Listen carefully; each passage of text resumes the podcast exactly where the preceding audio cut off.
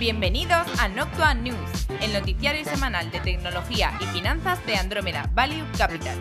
En media hora comentaremos las noticias más relevantes de estos sectores. ¡Comenzamos! Bienvenidos a Noctua News, episodio 24 de la temporada tercera con Juan de Dios Gómez, Antonio de la, de la Fuente y Flavio Muñoz. ¿Qué tal? Buenas tardes, que no se ni hablar. Muy bien, Buenas tardes, buenos días, como dice Antonio, ¿no? ¿O quién era el que saludaba dando buenos días, buenas tardes? Bueno, no, yo también lo he hecho una vez. Sí, ¿no? Eh, bueno, estamos grabando el jueves porque mañana es viernes, que es fiesta en Madrid, y aunque nosotros trabajamos, pues, pues bueno, estamos grabando el jueves porque mañana pues, es un poco más relajadillo, porque fiesta en Madrid y, eso. Pero Estados Unidos abre y es lo importante, así que es lo que toca. Bueno, eh, pues nada, vamos directamente a media y hoy el episodio, bueno, hay cosillas, aunque creo que va a ser un pelín más corto que algún otro, podemos estar bastante cargados esta semana, pero, pero bueno, vamos al lío. Media. En primer lugar hemos tenido los Grammys esta semana donde Universal ganaba dos de las cuatro nominaciones con Taylor Swift y Billie Eilish. Sony una con Ger. ¿Quién, es Ger? Realmente es H.E.R. Pero es un cantante. Que es una American singer, songwriter, o sea, eh, ah. escribe sus canciones y demás. Se llama Gabriela Sarmiento Wilson. Yo la verdad es que no he escuchado ninguna canción suya, pero bueno, pues, pues ha salido bien parada de los Grammys. Sí, y, bueno, y finalmente Warner con uno que supongo que sea también otro cantante, que es Stadion. Pero qué idea, macho. O sea, que no sé quiénes son estos. Este, desde el canto del loco no has, no has remontado. Hombre, mi salto fue de Beethoven al canto del loco. Eh, la verdad es que. Pasando por Romeo Santos. por... de música, pues lo que escupe Spotify cuando estoy en el gimnasio y poco más. O sea, que tampoco yo que mi gusto musical. Que por cierto, eh, sí que me hace gracia porque Beyoncé, creo que salía en la gala, lo vi así, bueno, no vi la gala, pero sí que vi un poco los titulares. Y me hace gracia porque siempre se lleva Grammys Beyoncé, pero, pero no es que Beyoncé haya sacado nada este año, ¿no? Yo creo que se lleva los Grammys ya por regalado. ¿Cómo va esto? Es como Messi, como Messi y como Cristiano Ronaldo. Eh, en realidad por existir ya tienen un balón de oro. Eh, bueno, vamos a movernos, que, siempre nos metemos en, territorio comanche. Eh, pasamos a Netflix, que estaría planeando revender a cadenas de televisión clásica americana algunos de sus shows antiguos, sobre todo pues, aquellos que han, pues, que han sido realizados en colaboración en la parte de producción. un ejemplo es Birdwatch, y también Netflix, que va con eh, dos nominaciones eh, a Mejor Película del año, eh, obviamente para los Oscars, con Mank y El Juicio del Sitio de Chicago. Esta última muy recomendada, nosotros la comentamos aquí en algún, en algún episodio justo cuando se salió el estreno. muy buena película y muy chula. Y bueno, pues siguiendo con lo de los Oscars, en total Netflix ha recibido 35 nominaciones, es la que más ha recibido. Bueno, pues la que hemos comentado en la parte de dirección, también, bueno, pues incluyen eh, mejor fotografía, mejor director, mejor actor, mejor actriz de reparto. Eh, Amazon recibió 12 nominaciones, sobre todo con Sound of Metal, que se llevó 6 nominaciones, que supongo que es una película, pero la verdad es que no la he visto. Y bueno, pues nada, el evento tendrá lugar el 25 de abril y saldremos de dudas a ver quién, porque ya sabemos que Netflix la nomina mucho, sobre todo los últimos dos años, pero todavía no consigue llevarse el importante que es el de mejor película, y la verdad es que creo que dudo que se la lleve este porque parece que las quinielas van, van a. Bueno, van a otra película, no me acuerdo cuál es el nombre, pero vamos, no es de las de Netflix. ¿Cuál era? No, te acuerdas, ¿no? Te la busco ahora mismo, es que yo no la he visto. Espera, seguís. Yo diría que la, única posibilidad va a ser para que Netflix es que todas las películas que se presentan a los Oscars sean de Netflix, como conclusión. Sí, sí, pues no, es mala, no es mala, ¿sabes? Eh, no, mal, eh, no Land. Es como tierra de nómadas, es como la que le ponen más papeletas eh, para ganar el Oscar. Pero bueno, eh, hasta que no salga, no sabemos. Cierta versión a que gane Netflix, cierto. sí, eso siempre se ha comentado. No sea, su baluarte este año y no consiga romper ahí mejor película. Siempre se ha comentado en los círculos así un poco más internos, bueno, que sale por ahí la información, que evidentemente nosotros a eso pues no llegamos porque no somos especialistas en el tema de Hollywood. Eh, no en la parte, bueno, la parte más de streaming pues sí conocemos más, pero en este mundo de realizar películas de puro Hollywood puro, eso es más cosa de actores. Pero bueno, siempre se comenta que, la gente que lleva la selección de los Oscars ha tenido muchas reticencias a dar premios importantes al lado de streaming. Con el tiempo han ido cayendo, sobre todo este año 2020, pues ya no les va a quedar otra, porque prácticamente todo ha sido streaming, pero aún así, por lo visto, no, son nada partidarios. Pero bueno, de hecho tenemos las, declaraciones de Christopher Nolan, que ha dicho muchas veces que no quiere que sus películas se estrenen en, en stream. Que es una aberración para el séptimo arte, como dicen. Sí. Bueno, vamos a seguir a un plano más terrenal. Y Disney reabrirá Disneyland el 30 de abril. Y en estrenos de streaming, esta semana, pues tenemos por un lado en Netflix lo que es la serie de Sky Rojo, que se estrena el viernes, que es española. Y HBO, eh, eh, la Liga de la Justicia con Snyder Cut.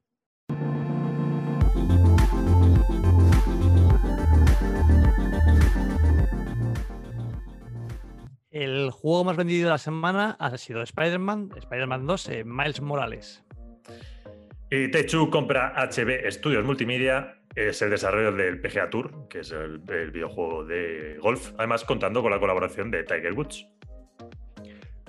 Les traemos unos datos. Twitch y Facebook Gaming crecen un 80% año a año en febrero en número de horas visualizadas. Twitch creció un 82%, 1,8 billones de horas, y Facebook Gaming un 79%, 400 millones de horas.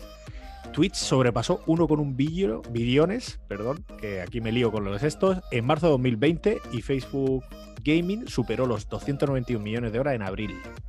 Activision recorta 50 empleados de su parte de eSports.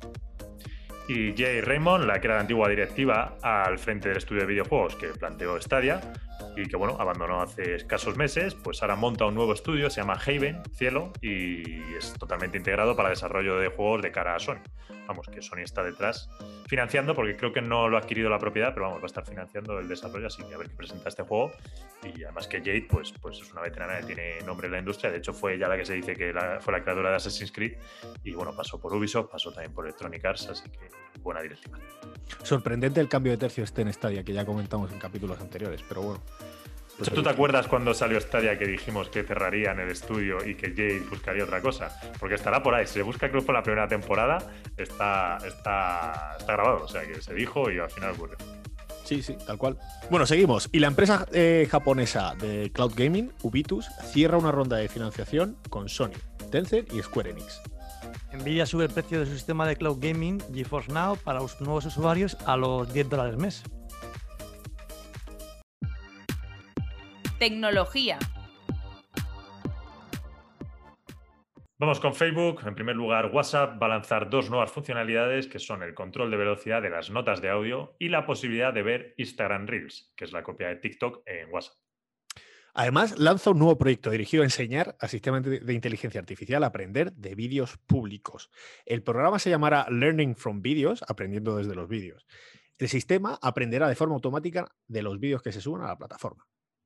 Y eh, se alcanza un acuerdo con, con New Corp en Australia, que, esta eh, corporación incluye eh, a la gente de new.com.au, el Daily Telegraph y Sky News, y este acuerdo es similar al alcanzado por, Google semanas atrás. Y aquí recordemos que, Facebook ya cerró, eh, se cerró en banda a pagar por contenido de noticias. Esto es un poco el seguimiento que estamos realizando sobre la noticia de, de cómo se están eh, comportando, eh, sobre todo en, la parte del mercado australiano, con la gestión de las noticias por, parte de las redes. Sí, sobre todo porque es un buen precedente para si esta cosa se extiende internacionalmente y que puede acabar pasando. Que ya tiene avisos de que algún otro país vaya por las mismas ideas de Pepsi Cola con mentors a la gente la verdad es que le encanta repetir. Bueno, vamos con uh, Coca-Cola. vamos con Google.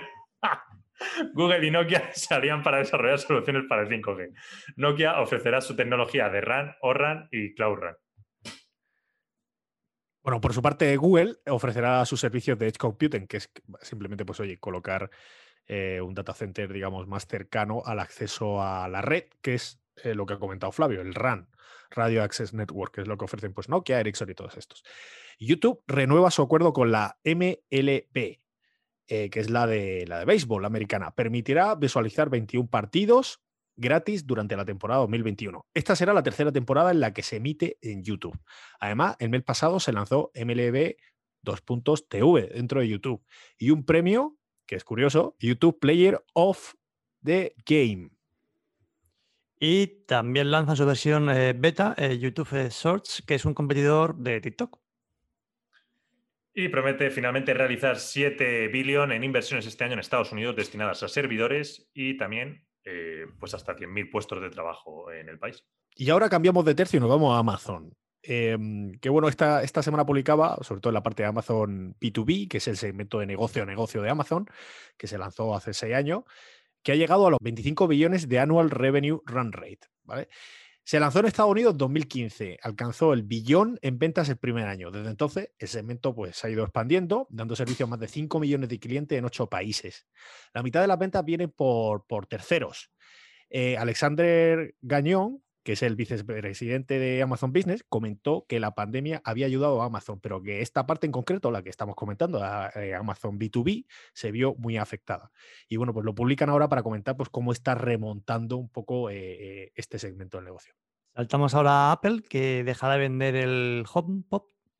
También se espera que, por otro lado, venda este año 78 millones de unidades de sus auriculares AirPods que está por debajo, estaría por debajo de los 90 millones del año pasado, pese a apoyarse la llegada de la nueva generación. Y en este caso, pues los problemas para no cubrir las expectativas eh, estarían, vendrían dados por, por, una mayor competencia en el mercado.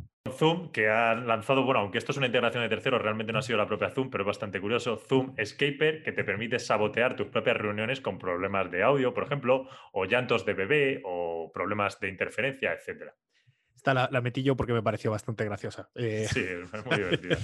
Además, por Twitter la gente la comentó mucho en relación a, oye, pues saboteando con lo del llanto de bebé y tal, y, problemas de audio. Me pareció interesante para esas largas y tediosas reuniones que nosotros obviamente no tenemos. Pero Stripe levanta 600 millones, se valora en 95 billions, tres veces su última valoración. Y Microsoft adquiere eh, The Marsen Group, que es una compañía dedicada al desarrollo de prototipos digitales para el ámbito industrial y de infraestructuras. Tencent y ByteDance estarían probando una herramienta llamada Kite que valdría para saltarse las restricciones que Apple quiere imponer, eh, bueno, con el ITFA, que es esta, esta, bueno, es al final un control en la parte de publicidad por parte de Apple, ¿vale? En cuestiones de privacidad lo que pretende es esta historia de que el rastreo que, existen entre las apps, como si fuesen las cookies, ¿vale? A nivel de teléfono, que sabes cuando un usuario tiene una app, otra app para, hacer la trazabilidad y, bueno, pues que el target sea mejor, ¿no? Y de hecho, de hecho esto aplica, pues, a miles de, apps. Pues una app, en cuanto tiene una publicidad por detrás, hay cierta trazabilidad del usuario. Entonces, Apple en cuestiones de privacidad, pues, de hecho, esto ya lo hemos comentado en otro episodio, eh, lleva tiempo con esta idea del IFA, se retrasó un año, de hecho ahora están planteando retrasarlo otro mes más, porque la verdad es que va a dar muchísimos problemas a bastante gente. Y, bueno, pues evidentemente China, como va a lo suyo y hace lo que le da la gana, pues ya estaban inventando una manera de saltárselo, que por supuesto si se lo salta Apple acabará aceptando, porque Apple ya sabemos que tiene esta doble moralidad, que en parte entendemos, pero se debe criticar, porque creo que es lo correcto de criticarlo, que mucha privacidad, mucho tal, pero luego en China Apple hace lo que le da la gana, porque también en Occidente ellos impiden que cualquier app eh, se establezca dentro de la App Store, ¿vale? Y que venda contenido dentro, por ejemplo, es el caso de Epic, ¿qué le pasa? Epic no puede montar su store dentro de la App Store y luego vender productos de Epic, porque Apple lo impide, porque además le exige un pago, sin embargo, Tencent ya sabemos que esto en China lo hace perfectamente porque Apple lo deja, entonces, pues al César lo que es de César. Tienes una línea de negocio bastante, una parte importante de tu revenue que viene de allí, o sea que es comprensible. Por claro, al final. Lo que sí es verdad es que aquí pues ha sido uno de sus baluartes, ha sido uno de sus estandartes de cara o su, su ah, digo, como su claim, su eslogan de venta, ¿no? La protección de la privacidad del usuario.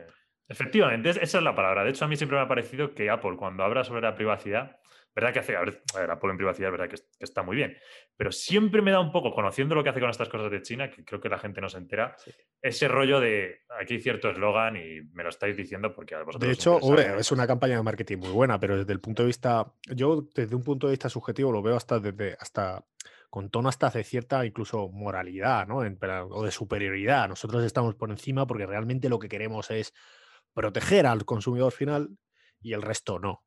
Que es un poco ahí siempre eso no me ha gustado mucho ese tipo de ese tipo de comparativas, pero bueno, oye, pues es, uno de sus, de sus puntos de venta, ¿no?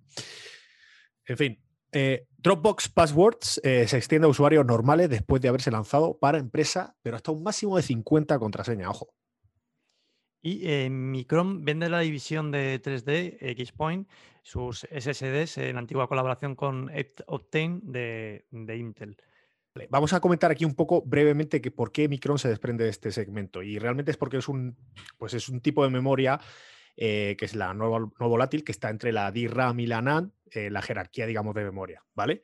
Eh, en principio, lo que prometían con este tipo de memoria, el 3D X-Point, que es lo que ha dicho Antonio, es que ofrecía ventajas con respecto a, con respecto a DRAM, pues que tenía mayor capacidad y que no era volátil, y con respecto a NAND, pues que tenía unas latencias muy bajas y mayor resistencia.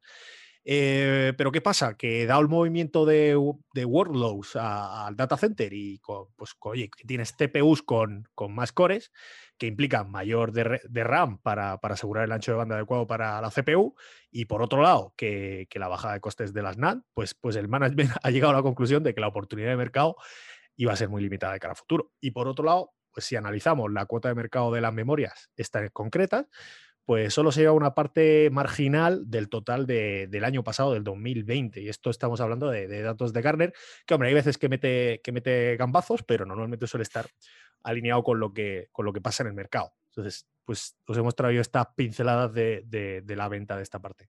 Y solo eh, por, matizar, para hacerlo aún más comprensible, eh, una de las razones que decíamos, el tema del movimiento de, de workloads, al, de al data center, eh, son eso, son cargas de trabajo asociadas a, pues desde, ¿qué se puede decir? Desde cualquier tipo de, de programación o de, o de, proceso que esté dentro de una empresa y ese, ese movimiento eh, básicamente que se, que se, está haciendo hacia o se está llevando desde la propia empresa hacia lo que es el data center, eso asociado con la parte de, los CPUs.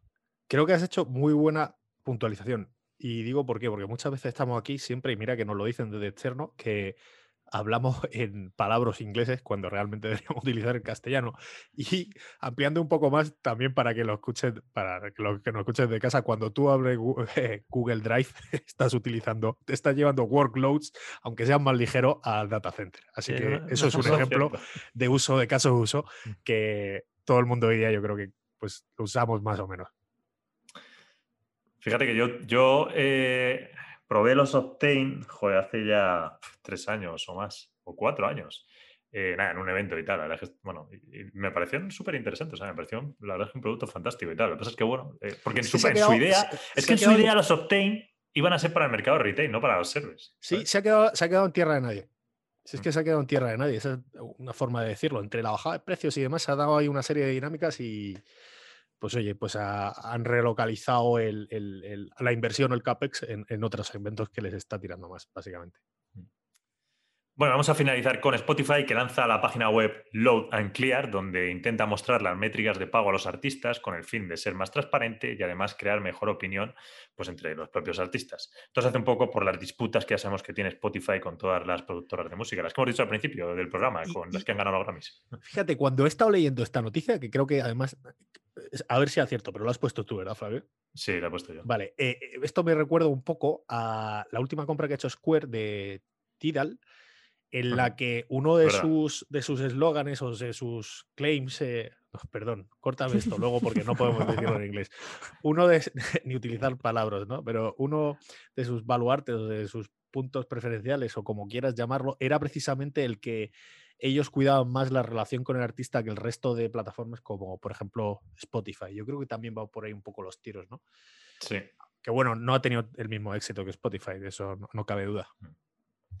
Sí, de hecho ya no, sé, vamos, no, o sea, es, complicado que dentro de Square pues vaya a conseguir que, que, ¿no? que los crecimientos ahora exploten y tal, pero tampoco, pero bueno. Es decir, se puede buscar sinergia, pero es complicado. estuvimos, eh, comentando en tono jocoso una de las fotos que subió eh, Jack Dorsey a Twitter, donde pues, pues comentaba un poco cómo se había cerrado el acuerdo de comprar Tidal en el cual pues, pues ponía una foto con vino ahí, bebiendo vino con, con, con, este, unos eh, con su colega, el colega... El, ah, sí, el fundador, eh, no sé cómo se llama, el rapero este. El rapero sí, que es el, marido de Beyoncé. Madre mía, podemos describirlo con todos los adjetivos y calificativos, pero no, no, no, nos acordamos del nombre. El caso es que, claro, o sea, nosotros teníamos la broma de decir, oye, espero que, esto lo hayan mirado bien y no haya sido después de verse cuatro botellas de vino, que lo tenía encima de la mesa. De hecho, hay, hay una regla financiera con las tecnológicas que es cuidado con las compañías tecnológicas hacen compras transversales porque suele ser peligroso, ¿no? El caso eBay comprando PayPal, que pues nunca tuvo sentido y bueno, al final no salió del todo mal la jugada aquella, pero, pero bueno, luego pues como sabemos cada una eh, se, hicieron las spin-offs, se separaron y ya llevan su rumbo. Entonces, estas cosas de una compañía como Square, que bueno, es verdad que Square ya ofrece dos cosas muy distintas, porque tiene una parte de Seller y tiene una parte de Square Apps, pero bueno, financiero en el fondo, o fintech. Comprar una compañía de streaming de música.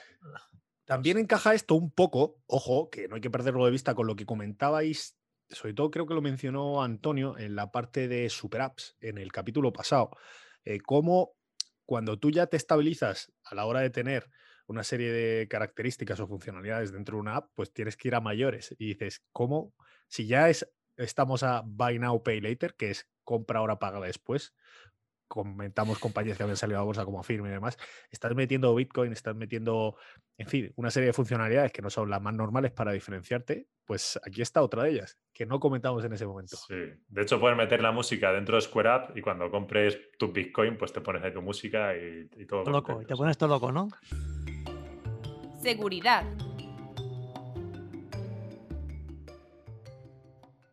Em, y por último, vamos más con, la parte de ciberseguridad y haciendo un poco de seguimiento a la, noticia que dimos eh, la semana pasada respecto de Microsoft Exchange, que había tenido una vulnerabilidad de seguridad en sus servidores de, correo electrónico, fundamentalmente en on-premise, o sea, en, vaya, en on-premise, que, están, que no están alojados en la nube, por decirlo de una manera más concreta, es decir, que están en los servidores de una empresa. Tu servidor en local. Eso es. Em, pues eh, por fin lo que ha conseguido, lo que ha decidido realizar es sacar una, actualización eh, o un, software de, una herramienta específica para Exchange para poder eh, cubrir las vulnerabilidades críticas que, aparezcan en, este tipo de, aplicación. y sobre todo está enfocado para todas aquellas empresas que, que, que ahora mismo tienen su servidor de correo en local, pues eh, suelen ser pequeñas empresas o pymes, que todas las grandes, ya lo comentamos, eh, lo tienen en, cloud, lo tienen en, la nube, y es difícil que tengan una organización de, seguridad o un, equipo de seguridad dedicado a, este tema. Entonces, bueno, con este lanzamiento de esta herramienta, de alguna manera intentaban parchear, ayudarles para que pudiesen realizar el parcheo y, cubrir este tema de, seguridad que se había organizado. Recordaba únicamente que había pueden estar implicadas cerca de unas 30.000 organizaciones. Y bueno, ya que hemos abierto el melón de Apple, sí que hay una cosilla que me gustaría comentar un poco eh, a nivel de seguridad. Y es que están estos programas de Bug Bounty, que son, eh, bueno, eh, Bounty es recompensa y Bugs son, son bueno, es, es, un bicho, pero también se entiende en el aspecto de seguridad como un fallo en las aplicaciones, ¿vale?